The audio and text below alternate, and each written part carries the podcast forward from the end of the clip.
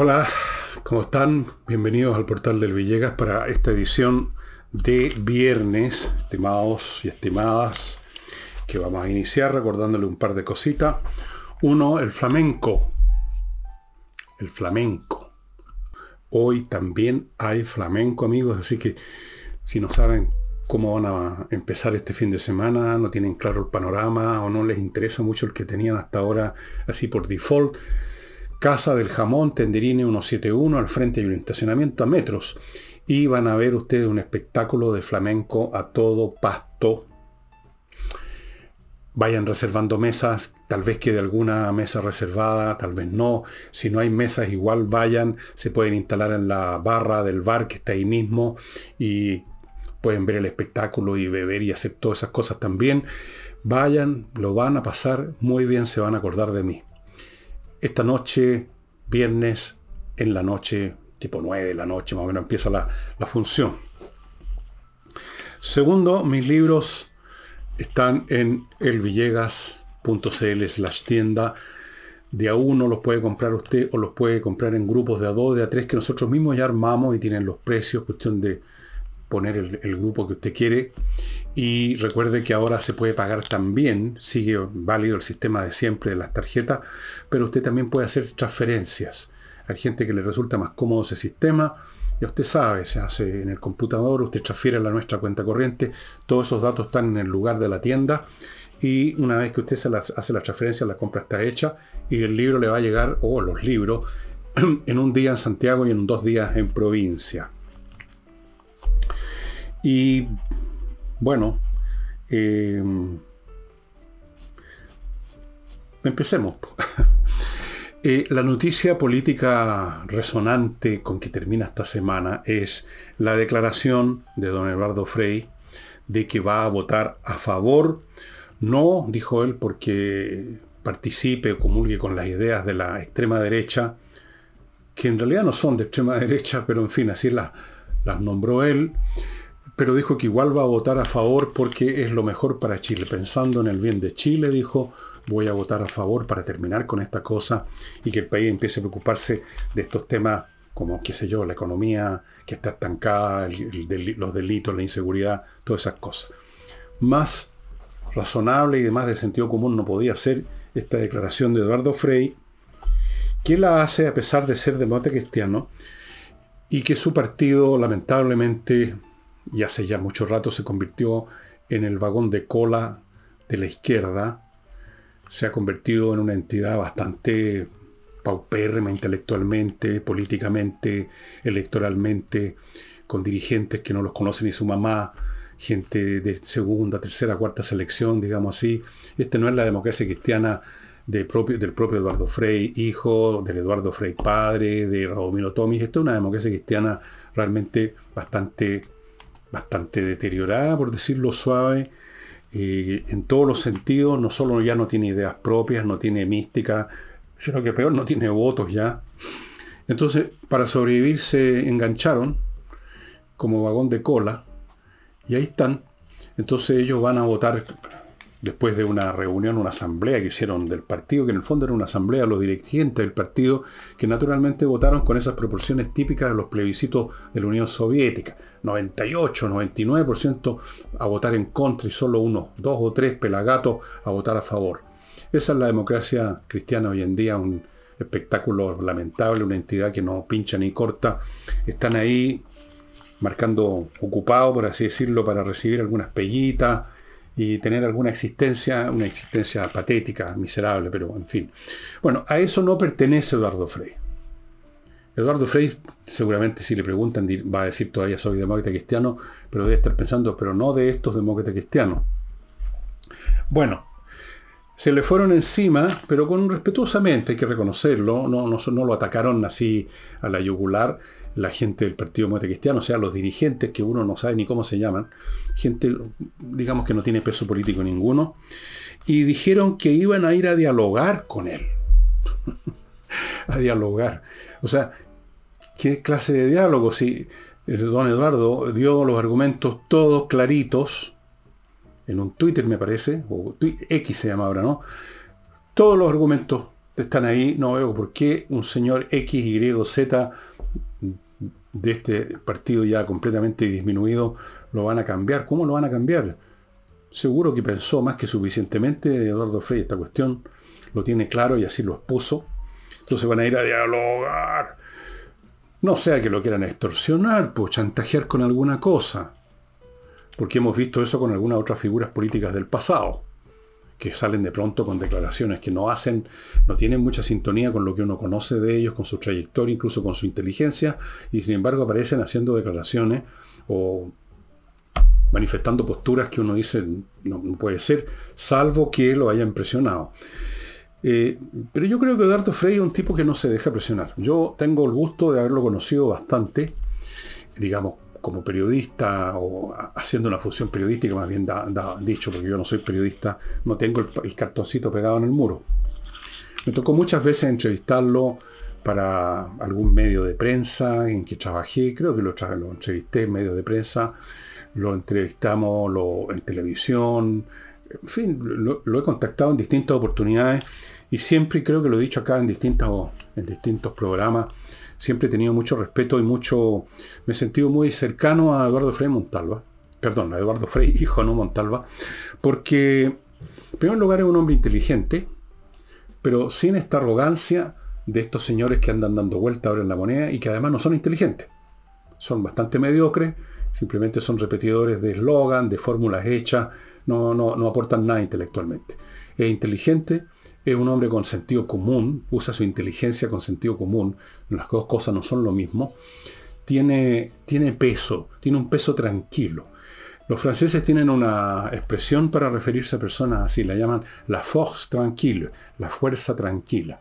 Como la fuerza del elefante que no anda, digamos, amenazando a nadie ni correteando a nadie, pero si lo llegan a enfrentar, es el rey de la selva realmente. ¿Quién le puede hacer frente a un elefante?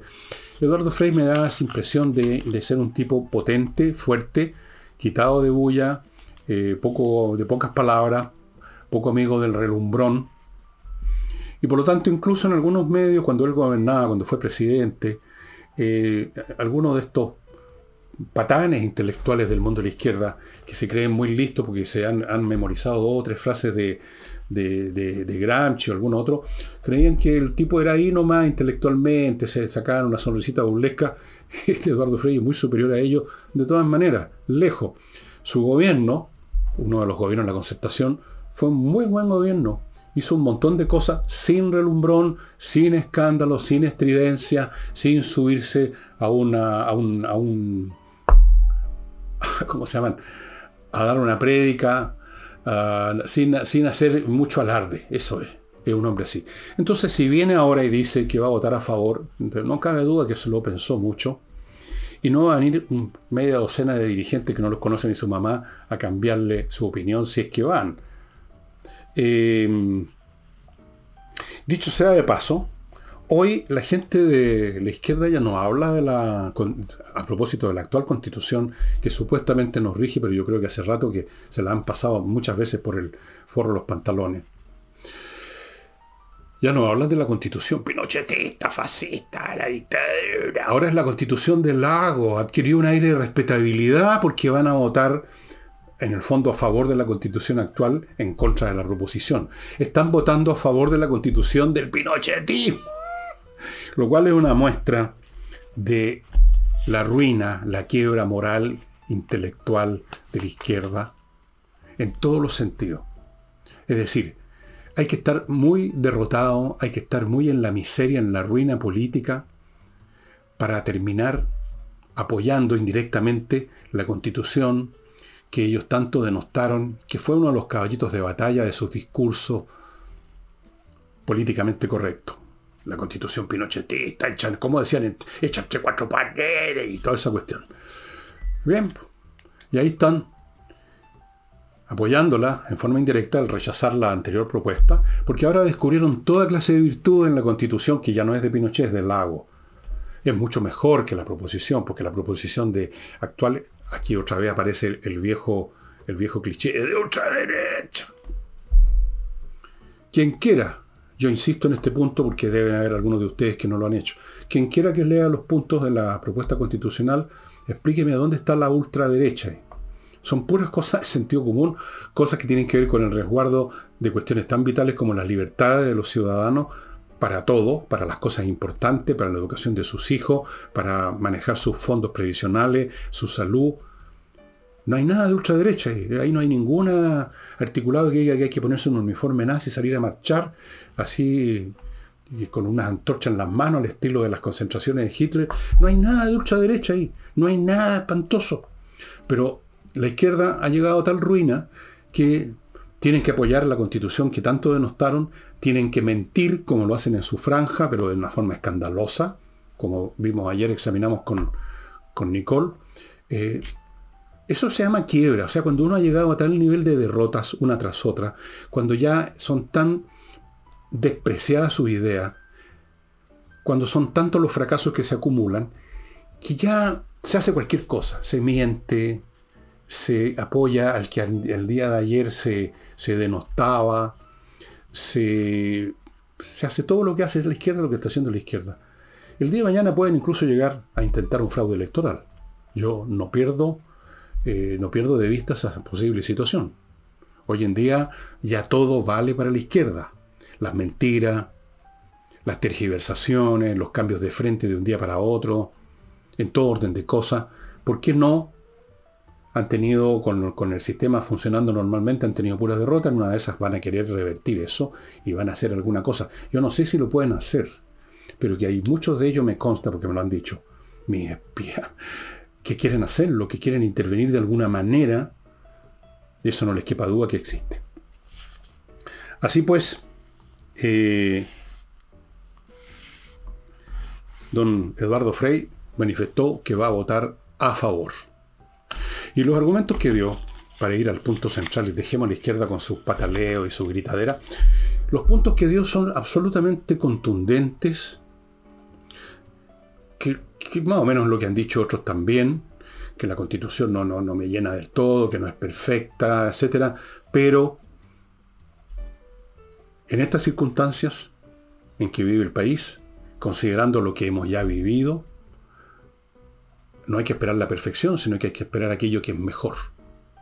Es mejor. Y esta constitución, en muchos puntos, supera a la actual, a la vigente, porque incorpora puntos que no estaban en la anterior por un tema cronológico, histórico. La anterior se inició en el régimen de pirata y después fue reformada por Lago en los años 80. En fin, tiene sus años, el mundo ha cambiado mucho y por supuesto se han incorporado un montón de puntos, eso la hace mejor. Pero además, el otro argumento, poner fin a esta cuestión de una vez por todas. Y además, cerrar la puerta vigorosamente, lo más vigorosamente en comparación con la actual constitución, porque siempre se puede mañosear con cualquier constitución que se promulgue, pero le cierra más firmemente la puerta a la izquierda a sus intentos de cambiar la estructura de este país. Con la actual constitución los quórums que ya los debilitaron les da más oportunidades a la izquierda de seguir cargoseando con su, con su patética revolución que con la propuesta. Por eso yo voy a votar a favor. Y no digo más porque no quiero que digan que yo estoy haciendo campaña, aunque tendría todo el derecho del mundo. Cualquier ciudadano tiene el derecho no solo a votar lo que quiera, sino que también a, a decir que lo va a hacer y tratar de convencer a otro. Tengo todo el derecho de hacerlo, pero no voy a insistir más. ¿Y saben por qué no voy a insistir más? porque por un tema que lo conversamos ayer precisamente con mi colega, y es que en estos tiempos lo más importante ahora, lo más importante es el personal que está en el aparato del Estado, tanto en las plataformas de representación como el Congreso, como en la moneda, como en los ministerios. Porque hoy en día, por muchas razones complejas, y quizás las analice mañana sábado, eh, las normas legales, los reglamentos, las constituciones, los tratados, los contratos, ya no tienen ese peso casi reverencial que tenían en el pasado. Hoy en día se tienden a relativizar, se tienden a saltar, como ya se ha hecho con la actual constitución varias veces.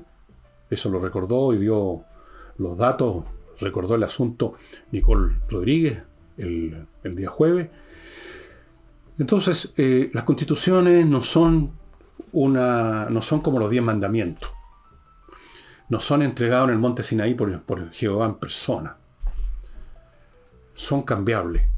De hecho, bueno, por definición toda ley es cambiable, pero las constituciones se asumía que tenían un peso y una duración y una vigencia mayor. Ya ni eso. Ya ni eso. Entonces, lo más importante ahora es qué clase de personas están en el Estado. Porque si el Congreso, para ponerme en un escaso extremo, se obtiene mayoría a la izquierda, o llega otra vez un, mandatario de izquierda a la moneda, claro que van a cambiar todo lo que van a, van a, van a buscar una manera de volver a cambiar todo. O de, o de reformar en votaciones, van a buscar cualquier artificio. Por último, van a saltarse la ley. Y lo han hecho ya. Lo han hecho. Lo hicieron en el Congreso. Se han saltado a Constitución y ni siquiera el Tribunal, eh, el Tribunal Constitucional ha dicho ni pío muchas veces. Entonces, ya eso del peso mismo de la ley, el, documento, los diez mandamientos en piedra, todo eso ya tiene menos fuerza, menos peso que antes, y por lo tanto lo que importa es el personal. Pero claro, mientras tanto yo igual voy a votar lo que dije que voy a votar. Por último, porque me da, voy a darme, por darme el gustito de ver una tercera derrota, si es que ocurre, de, de la izquierda. Ahora, si ganan ellos, qué penca victoria, qué victoria lo pirro. O sea, victoria rechazando para ratificar la vigencia de la actual constitución pinochetista. O sea, en el fondo, pase lo que pase el 17 de diciembre, la izquierda está en ruina, la izquierda perdió. Perdió por un lado o perdió por el otro. O perdió por default o perdió con la nueva. Perdieron. Por eso que temo yo, por momentos, que pudieran recurrir a otros métodos. Bueno, de algún modo algunos ya lo insinúan cuando hablan de la nueva modernización. Cuidado, cuidado, que vamos a sacar, vamos a soltar a los monos a la jaula otra vez, a que rompan todo. Un poco eso. Bueno amigos, paso a mi primer bloque. Seguridad y accesos. Lo más importante hoy en día con la criminalidad que estamos viviendo es que el acceso a su condominio, a su edificio, esté bien custodiado, sea seguro.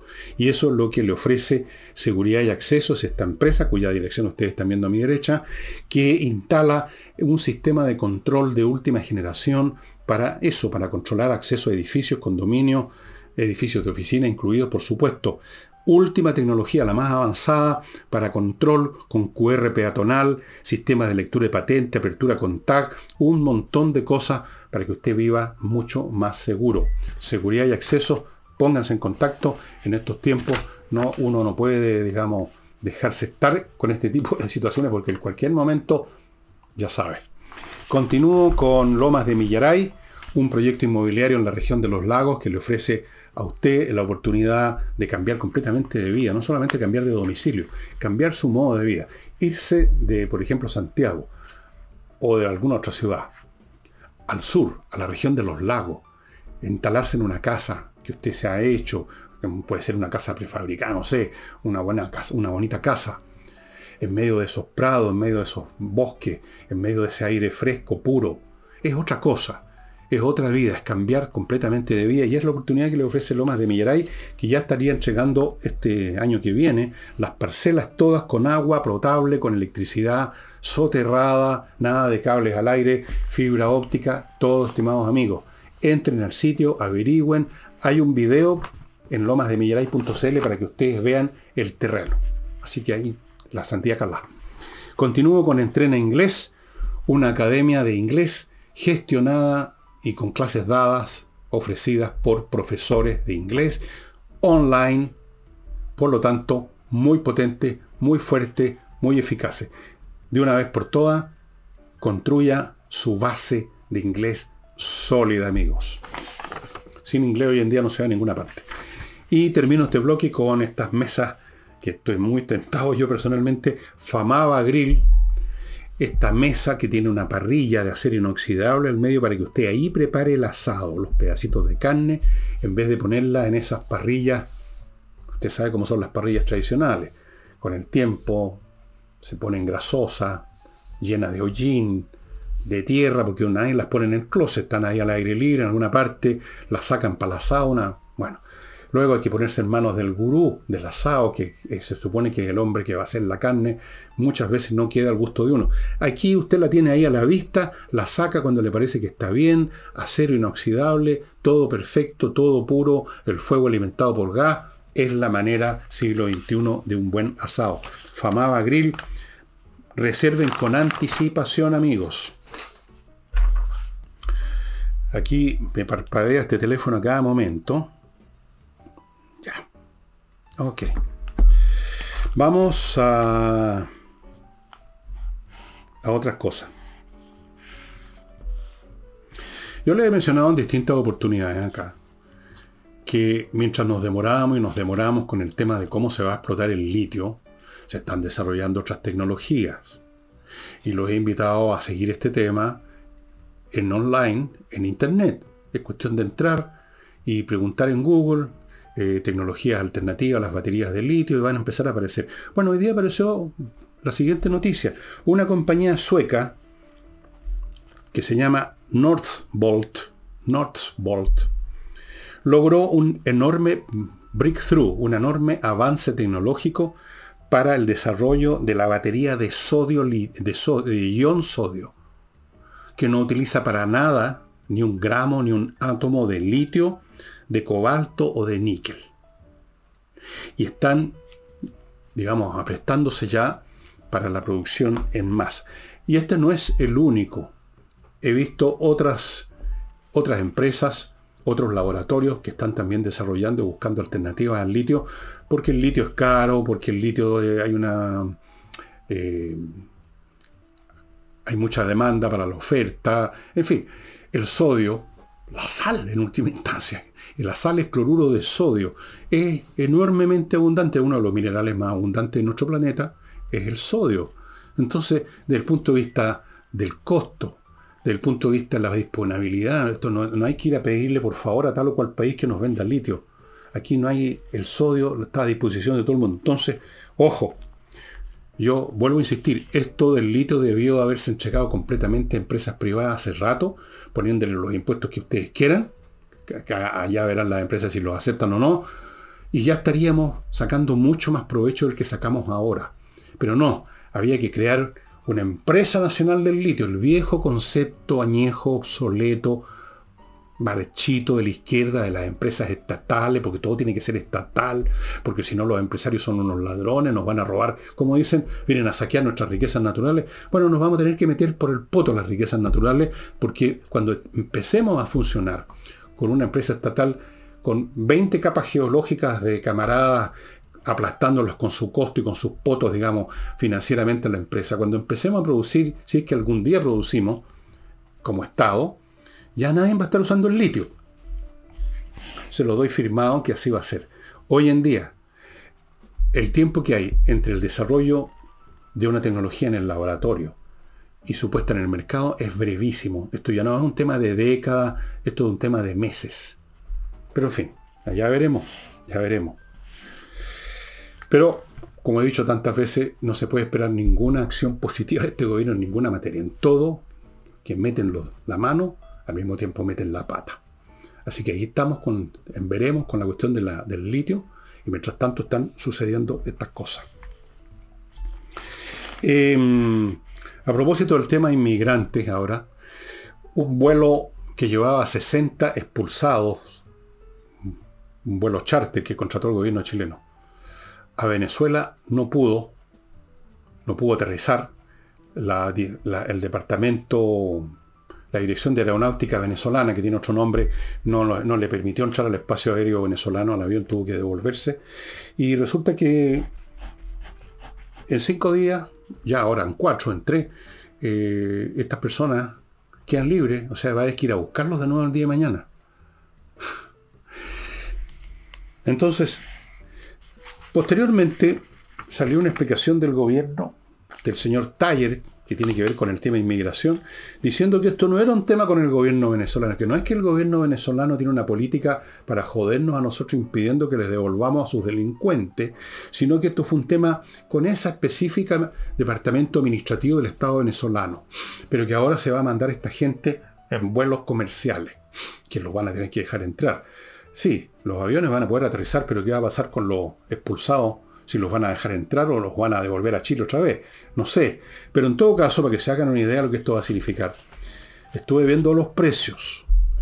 Un vuelo a Caracas por Latam, esta empresa que era LAN y ahora es Latam, y eso que este precio lo ponen como una oferta, de ida solamente cuesta hoy, que lo vi en internet, 837.859 pesos por nuca.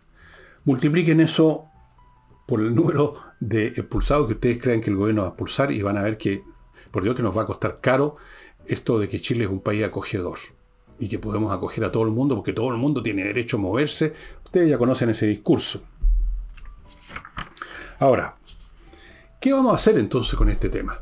Porque evidentemente puede que mañana se logre expulsar a esos 60 y agregue el otro 60. Como dije la otra vez, van a expulsar a algunos y van a hacerse muchas campañas mediáticas para mostrar que el gobierno se está poniendo firme. Pero aquí el tema no va por 60 o por 600. Aquí tenemos miles de miles de miles. Bueno, tenemos un millón y medio más o menos de inmigrantes, de los cuales ¿cuántos son ilegales? La mitad por lo menos. voy a ponerme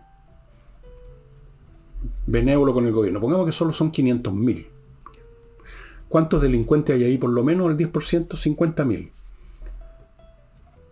50.000 por 900 lucas más o menos, vaya calculando la cantidad de plata. Si es que los agarran a esos 50.000. Estamos, se creó un problema casi inmanejable, estimado amigo, esa es la verdad. ¿Qué es lo que se puede hacer entonces? ¿Qué es lo que se podría hacer en teoría? Porque este gobierno no va a hacer esas cosas. Pero ¿qué se podría hacer en teoría?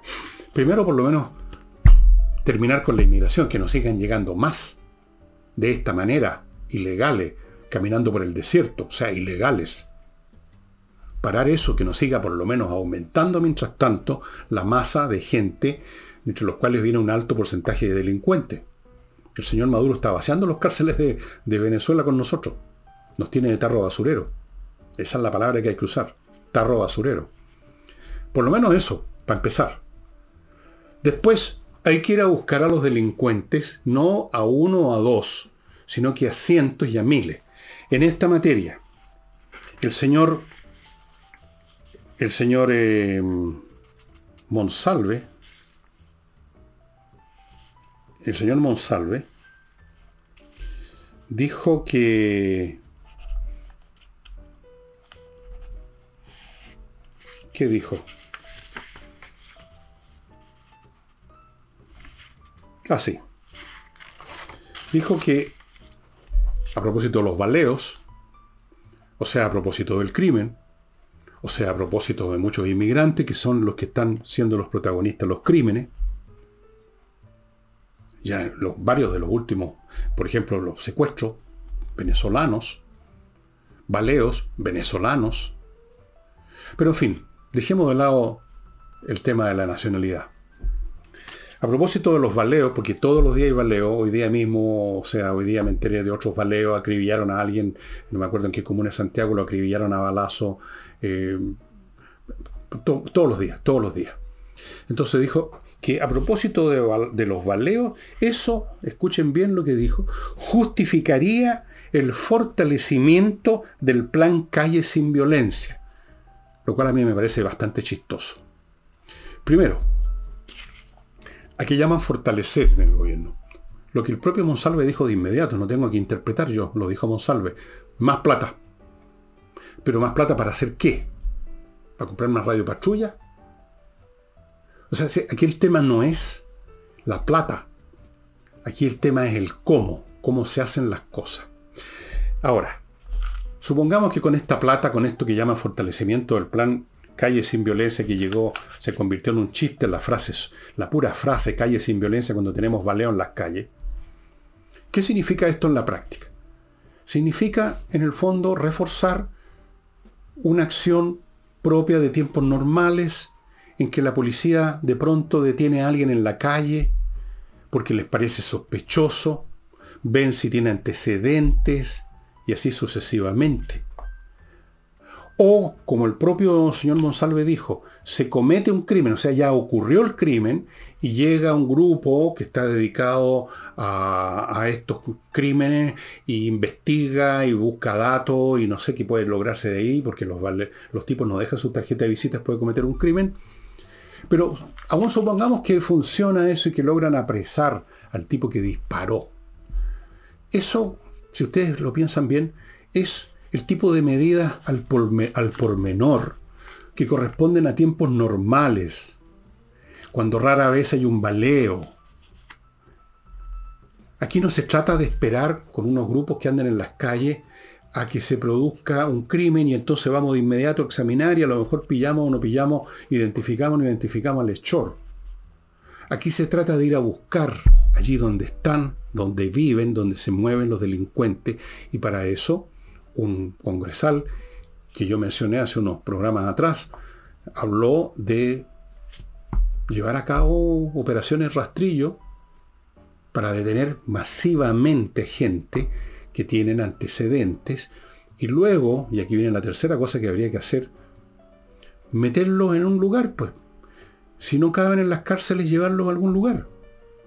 Pero eso no lo va a hacer el gobierno. Imagínense que ustedes le dijeran a este gobierno, señores, agarren a estos cientos o miles de personas que son delincuentes, que han cometido o van a cometer crímenes, y llévenlos a una isla, que de hecho van a estar bastante mejor que en una cárcel atochada.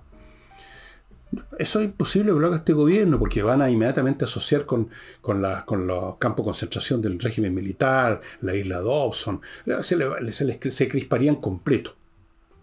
Entonces, tampoco van a construir cárceles. No se pueden construir cárceles de un día para otro. Entonces, ¿qué van a hacer? No van a hacer lo que, hizo, lo que está haciendo Bukele, que los mete a nomás, por último, a empujones dentro de las cárceles ahí que se revienten si por último son delincuentes, son asesinos. Esto no lo va a hacer este gobierno.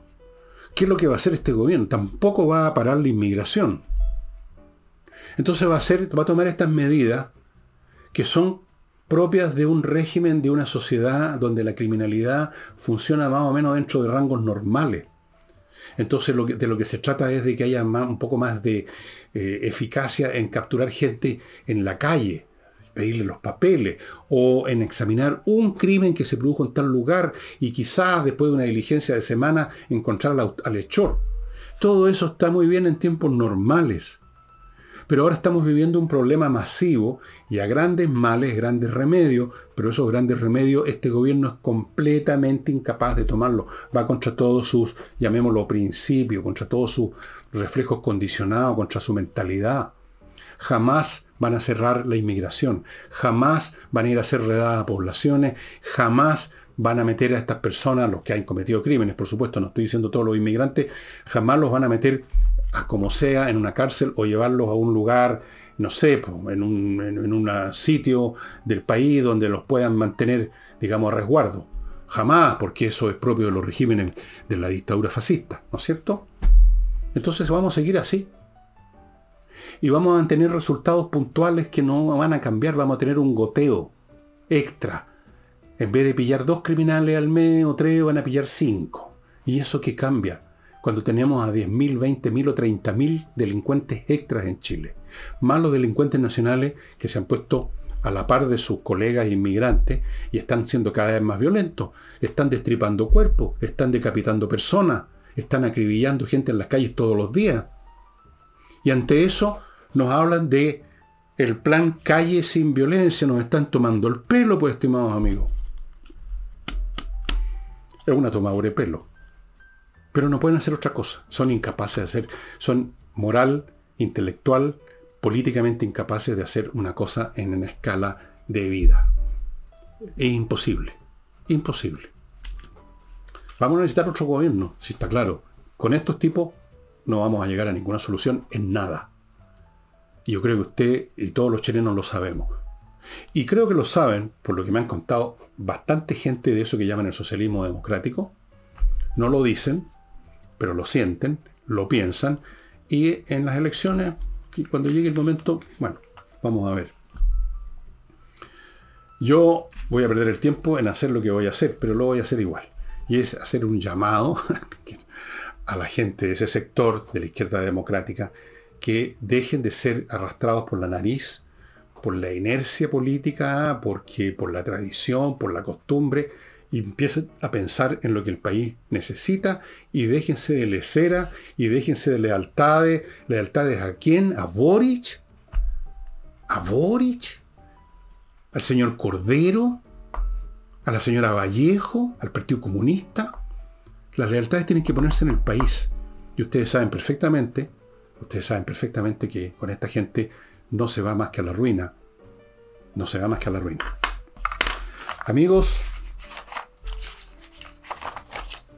Mi Climo, les cuento que Mi Climo inició ya, y esto va a durar hasta el 30 de este mes, ya no queda mucho, la White Week. Nada de Black Week, Black Friday, ellos White Week. ¿Qué significa esto? Que les van a ofrecer una, eh, que digamos, ponen a su disposición una promoción del equipo, más la instalación, más el mantenimiento con promoción. ¿Cuál promoción? ¿En qué consiste la promoción? ¿Dónde está la cuestión? ¿Cuál es el bife? Averígüelo en miclimo.com. La mejor climatización está a su disposición en las mejores condiciones hasta el 30 de noviembre. Hasta el 30 de noviembre. Entre, vaya a echar una mirada en qué consiste la promoción. Se va a sorprender. Los voy a dejar en suspenso, porque yo sé. Continúo con tu asesoría tributaria.cl, que es la dirección de ellos en internet un grupo de profesionales que se dedican a ordenarle, a manejarle bien la contabilidad de su empresa y la tributación tanto de su empresa como de los ejecutivos, los dueños, los socios, etcétera, todas estas personas que tienen que ver directamente con la institución. Hagan las cosas bien. Tu asesoría tributaria.cl no es buena idea meter las patas en temas tributarios, amigos. Y termino el bloque con kmmillas.cl que los está esperando para comprarles sus millas acumuladas y que usted no va a usar y que en cualquier momento desaparecen completamente del mapa. kmmillas.cl em, y ya que estamos hablando un poco de delitos y de situaciones, el alcalde de Algarrobo, un señor José Luis Yáñez, fue detenido en plena vía pública, entiendo, y está en prisión preventiva, preventiva por un desfalco de 1.060 millones de pesos.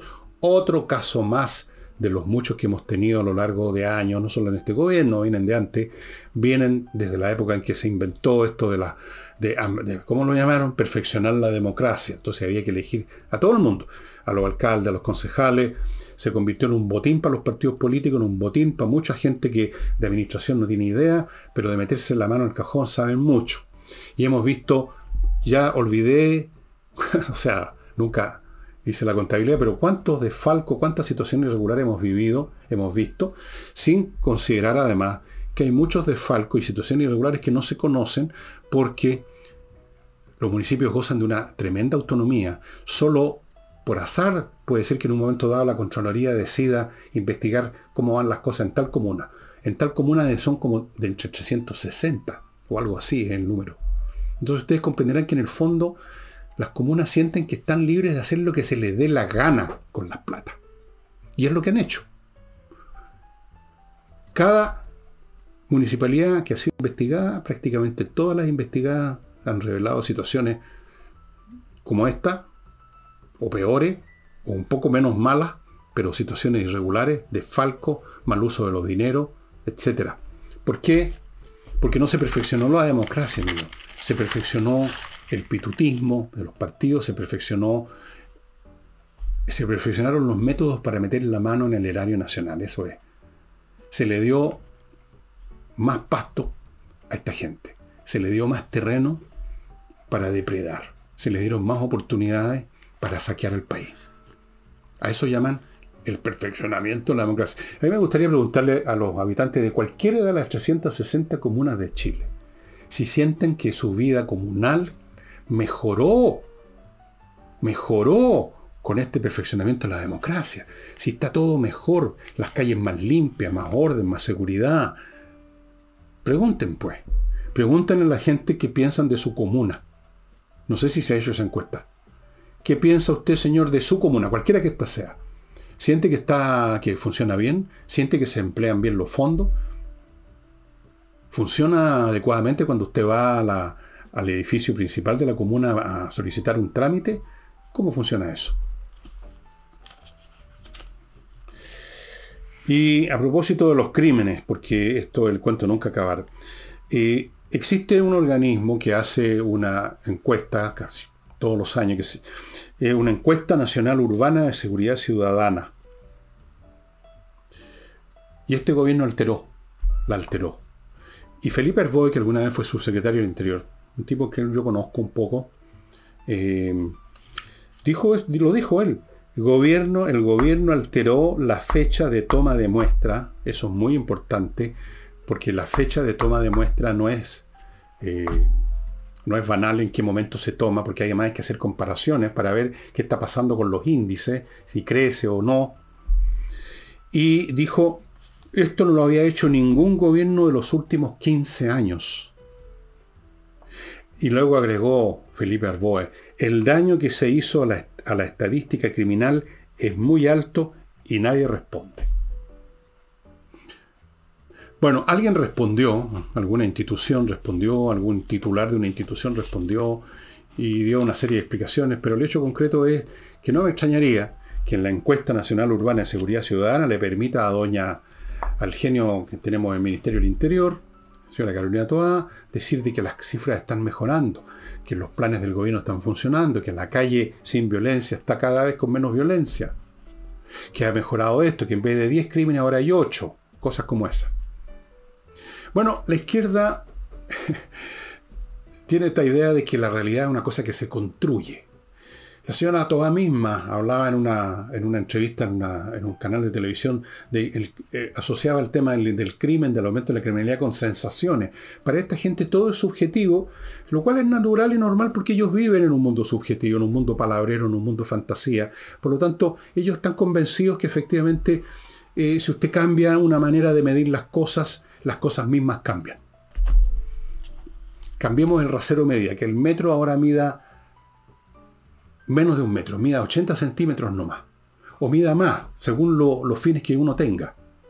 Entonces, la realidad la cambiamos porque estamos, ahora está midiendo distinto. Vamos a ver con qué nos van a salir.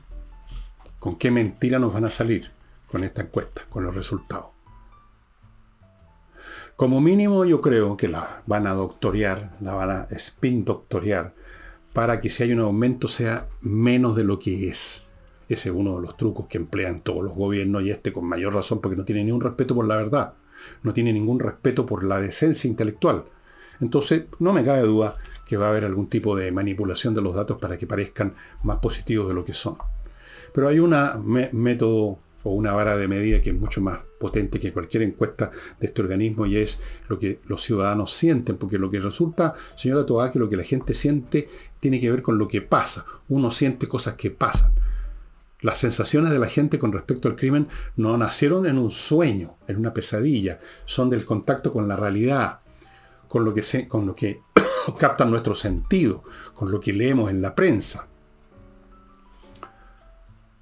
Pero ellos no, ellos consideran que todo se puede manipular mediáticamente. Viven en un mundo de fantasía donde más importante que la realidad es la construcción o como lo llaman, deconstrucción de la realidad. La imagen pública, eso es más importante. Y sienten que en la medida que ellos controlan eso, la construcción o deconstrucción de la realidad, controlan la realidad. Em,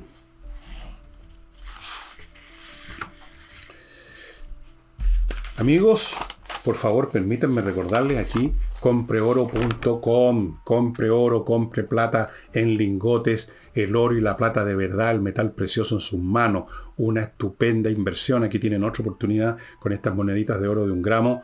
89 lucas, es el precio de hoy. Mañana eso van a valer mucho más. Usted va a estar no solo resguardando, porque el oro nunca pierde valor, sino que está en el fondo invirtiendo, porque va a ser más y más valioso el oro. El oro vale per se.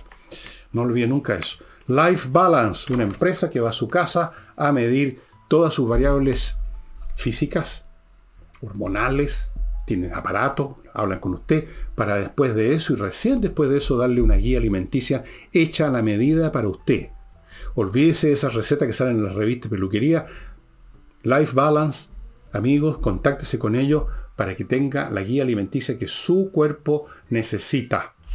Continúo con Tienda Ancestral, esta empresa que está situada en Frutillar, que producen canastos y otros adornos con fibras naturales, lo hacen artesanos que tienen muchos años de oficio, pero han incorporado nuevos diseños y ustedes los pueden ver en el sitio de ellos, tiendaancestral.cl.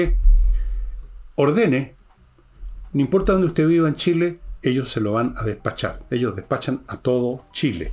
Y continúo y finalizo este bloque con Edisur, la editorial chilena, amigos, que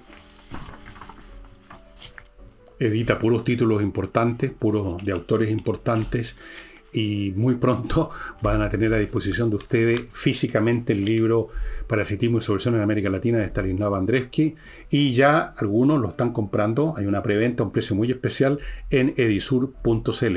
Yo quiero insistir en esto, majaderamente, si ustedes quieren, es un libro importante.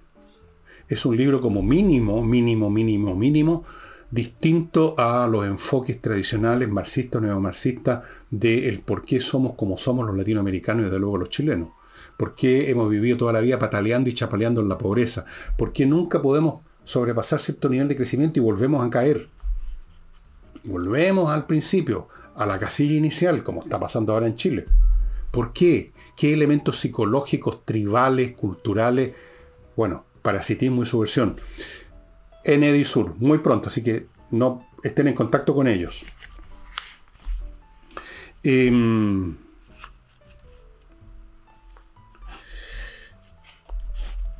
voy a volver al plebiscito ahora, porque es el tema que se nos viene encima.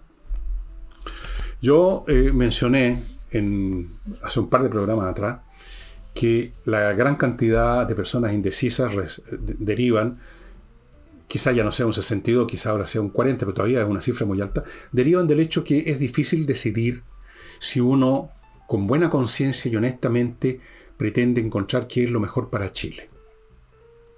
Porque nada, si uno tiene una postura ideológica fija o una membresía, un partido, ni siquiera tiene que pensar, simplemente sigue eso que llaman orden de partido. La izquierda va a votar en bloque contra esta cuestión. Estoy pensando en la gente como usted, como yo, que por supuesto tenemos postura, pero no obedecemos órdenes de partido, no pertenecemos a eso que llaman la orgánica de un partido, no somos miembros de una coalición, somos ciudadanos comunes y corrientes que vamos a votar. Y como ciudadano común y corriente, yo reconozco que no es fácil, yo he escuchado argumentos a favor y en contra, eh, en el sentido de que si se deja la actual constitución, eh, o sea, si se rechaza la proposición, eh, se va a facilitar el camino de la izquierda a hacer lo que ellos quieren porque debilitaron los quórum para los cambios constitucionales. Entonces el día de mañana queda vigente la actual constitución y el día de mañana, al día siguiente, empiezan a generar presión para cambiarla. Y va a estar siempre entonces el país esperando el próximo cambio a gusto de la izquierda, porque cualquier cosa que no les guste a ellos eh, es intolerable, imposible, no, no, no nos une, eh, hablan de unidad ellos, que son los, los que han roto la unidad de este país, que lo hicieron pedazo este país hasta este momento. Y hablan de unidad. ¡Qué patudez! Bueno, ese es un argumento. El otro argumento es, dicen, no, dicen, es la proposición la que deja abierto algunas puertas para cambios que favorezcan a la izquierda. Entonces, ¿cuál es la respuesta? Bueno, si uno busca como respuesta cuál de las dos es la que mayor mente impide que venga un grupo de descerebrados a cambiar nuestro país porque a ellos se les ocurrió que todo está mal y hay que echarlo abajo, hay que demoler el modelo neoliberal. Si el tema es qué es la mejor barrera, independientemente que a uno le gusten o no le gusten algunos puntos, sino que, para simplificar, ¿cuál es la mejor barrera para oponerle a estos descerebrados? Yo creo que es la proposición de la favor. Eso es todo, como barrera. Quizás no sea perfecta, pero es mejor que la actual constitución, como barrera. Yo lo veo como un tema de barrera, porque ese es el tema de hoy, amigos. No estamos en tiempo en que podamos discutir las finezas jurídicas de distintos proyectos constitucionales. Estamos en un tiempo en que tenemos un grupo de gente, que, que ahora he llamado los descerebrados, que pretenden echar abajo el país, como lo pretendieron con el proyecto, la proposición número uno, que ustedes recordarán y que el país rechazó. Entonces, yo me limito a decir cuál es la mejor barrera. Y a mi juicio, en este momento, la mejor barrera es la proposición. Tal vez no sea una barrera perfecta, tal vez, como dicen algunos, desde la oposición, no, esto, este punto permite que entren por aquí. Puede ser. Pero eso son disquisiciones, digamos, bizantinas a esta altura, porque ya no se trata de buscar un tercer proyecto que cierre todos los caminos, porque en primer lugar nunca se pueden cerrar todos los caminos. una constitución entera puede ser modificada, cambiada o sustituida por otra eventualmente, como se pretende ahora precisamente. Entonces, todo se tiene que evaluar de acuerdo a un objetivo dentro del tiempo presente en que estamos viviendo y dentro de los temas o problemas presentes que estamos experimentando. Y el tema presente que estamos experimentando es que en el gobierno hay una, patota que pretende cambiarnos nuestro país, pues. Entonces, la tarea urgente del momento es ponerles un freno. Una vez que uno decide eso, ve cuál de las dos cosas es el mejor freno, no siendo perfecto. ¿Cuál es el mejor? Bueno, yo llegué a mi decisión. Y eh, a propósito de Argentina, ahora ustedes saben que el presidente dijo que iba a ir finalmente, menos mal. Todavía puede cambiar de idea, no se sabe. En una de esas se va justo a enfermar un día antes y va a caer enfermo de un, como dice siempre, un fuerte resfrío. ¿Se han fijado ustedes que los políticos nunca se resfrían? Siempre es un fuerte resfrío. No podía ser un resfrío común. Puede pasar cualquier cosa. Pero Mientras tanto, algo bueno, algo bueno. Se mandó, se va a mandar de embajador a una persona razonable, que yo tengo el gusto de conocer. Un hombre que tiene sentido común. Un hombre que pertenece al mundo de eso que llaman el socialismo democrático. Y me da confianza de que desde luego está varias veces, varios niveles de superioridad en todo sentido que lo quiera Bárbara Figueroa. Por lo menos no anda con pantalones con roturas en las rodillas el caballero. Así es que, mm, bueno, es una, es una buena noticia cuando que vamos a tener a alguien que no va a caer, no va a llegar a guerrear con ley. De todas formas, en términos de las relaciones entre Chile y Argentina, vamos a ver, ley es un tipo inteligente. Ya cambió el tono con el Papa, cambió el tono con Chimpín por necesidades de Estado y seguramente va a cambiar el tono o por lo menos va a disimular el tono que yo sé que tiene con, Boris, porque entre Milei y Boris ambos se desprecian y se detestan mutuamente, esa es la realidad, porque están en posiciones absolutamente contrarias. Yo ya dije ya, uno sabe economía, el otro no sabe nada.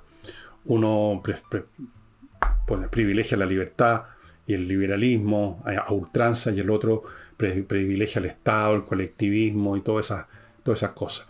¿Y para qué sigo? ¿No es cierto? Ustedes saben cuál es la continuación. Entonces, menos mal que va a ir una persona, eh, una persona que tiene, tiene sentido común. Bueno, ¿cuál persona eran ustedes? ¿Por qué no lo dan nombre? para que hagan la pega ustedes, porque de repente yo soy malo con los nombres, como saben, los confundo, los doy vuelta. Y en este momento esta persona que la conocí mil veces y hablé mil veces con él, se me fue su nombre. Como desde niño, a veces me olvidaba mi nombre. Tengo una afasia de nombres, podríamos llamar. Bueno, da lo mismo como se llame, ustedes lo van a ver en la prensa, es un tipo, y esto es lo importante, con sentido común, experimentado, que no va a hacer ninguna chambonada. Y antes de mostrarles el libro que tengo para hoy día, que es un libro muy curioso, en cierto sentido es complementario con los que le he mostrado del señor Green, el físico, como que me acordé de su nombre, pero al mismo tiempo distinto, muy, pero muy distinto. Señores González y compañía, un buffet de abogados penalistas que se hacen cargo de temas penales, que son los más complicados. Si usted pierde un, un caso, si usted ha sido acusado por un delito que está contemplado en el Código Penal, puede perder su libertad. Así que póngase en manos de González y compañía, que son abogados penalistas expertos que han ganado casos de connotación nacional. Continúo con Hey, el corredor inmobiliario que vende todavía póngale su propiedad a Hey, tiene que sacarla de donde la tiene ahora. Él no acepta propiedades que están en varios corredores. Todo o nada con Hey, por eso que le funciona. Tienen plena concentración en un trabajo, no están simplemente dedicados a recibir encargos, los cumplen. Y Remodeling, una empresa de profesionales para remodelar su casa como la gente. Pisos, paredes, muebles de cocina, estructuras internas de la casa, hay arquitectos, pintores profesionales, expertos en, en parquet, en suelos de distinto tipo, mueblistas, puros profesionales y además responden por lo que hacen, me constan, me consta. Me hicieron una reparación de un piso que estaba mal, un mínimo problema, casi una, una majadería mía, igual vinieron rápidamente y atendí. Eso usted no lo hace con un maestro chaquilla que deja la crema, desaparece. Ellos resolvieron una cuestión mínima como si fuera una cuestión importante, me la resolvieron perfectamente. Amigos, el libro que les voy a mostrar, que se parece, pero que no se parece a los que les he mostrado de física de Brian Greene, es este, El universo prohibido. Una historia, dice aquí, que ha sido suprimida por siglos. Y es la historia de que una antigua tradición mágica es la clave como el verdadero origen de la ciencia. Es una tesis bien curiosa y por eso me llamó la atención y por eso este libro lo compré hace tiempo, de Lynn Picknett ah, y Clive Prince. Em, el culto origen de la ciencia y la búsqueda por la mente de Dios, dice el subtítulo, es súper entretenido. Se, en su indagación sobre esto, los autores retroceden a la época de los egiptos y ciertas cosas que dejó un tal Hermes Trimegisto, unos escritos, unos estudios, muchos elementos eh, que parecen como pura locura, pueden tener cierto sentido. Uno no tiene que llegar y descartar algo así como esta gente que descarta el tema lo UFO al tiro con una sonrisita escéptica, los demás allá que descartan que el hombre realmente llegó a la luna, simplemente porque descartan, porque se toman una posición sin estudiarla. Como yo trato de estudiarlo todo, eh, entonces estudié esta cuestión y me entretuve muchísimo porque resulta que, en efecto, en un momento dado, el pensamiento de, los, Hermes Trimegisto, algo así, estuvo presente en no pocos de los primeros científicos que conoció Occidente eh, a finales del siglo XVI, principios del XVII, Galileo, etc., no dejaban de estar influidos por algunos conceptos que podrían ahora parecer completamente eh, metafísico o mágico o simplemente absurdo. Eh, fíjense ustedes que Isaac Newton, el padre de la ciencia moderna, era un hombre que se dedicaba profundamente a la astrología, más que, más que a la astronomía, a la astrología. Completamente dedicado a estudiar la tradición mágica de Hermes Trimegisto. ¿Por qué? No será porque era tonto eh, este genio, no, no.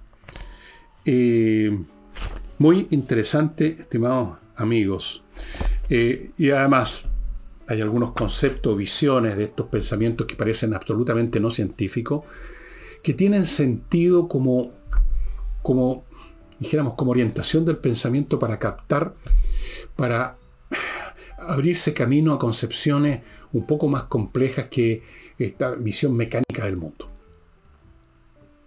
De hecho, Hoy en día, si ustedes se echan una mirada a los principios de la teoría cuántica que están en esos libros de Green, se van a dar cuenta que hay ahí fenómenos que no hace muchos años, que hace unas, qué sé yo, el siglo pasado se habrían considerado tonterías dignas del Hermes Trimegisto, como esto de que un evento puede ocurrir simultáneamente, o una cosa puede estar simultáneamente en dos partes al mismo tiempo. O que dos, dos elementos pueden comunicarse instantáneamente a pesar de la distancia, tener una correlación, una relación. Entonces, el mundo es más complicado de lo que creemos y de repente vale la pena leer qué pensaban sabios o filósofos o metafísicos o magos de la más lejana antigüedad. Yo por eso lo leí y me parece súper entretenido. Eh, el universo prohibido está disponible en Amazon, lo acabo de verificar, esta misma edición. Es un libro muy entretenido además.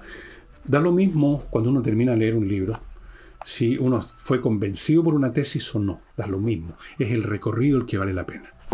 Bueno, y eso sería todo por hoy, estimados amigos.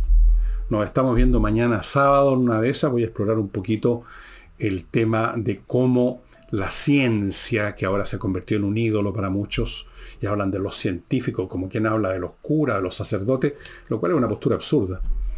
Eh, ver cuáles son sus bases, cómo surge, en qué momento empieza a surgir un pensamiento distinto, el pensamiento científico propiamente tal, con qué obstáculos se topó. Bueno, voy a ver si me meto, si me atrevo a meterme en eso, que es un tema complicado. Y mientras tanto les digo, chao, nos estamos viendo mañana.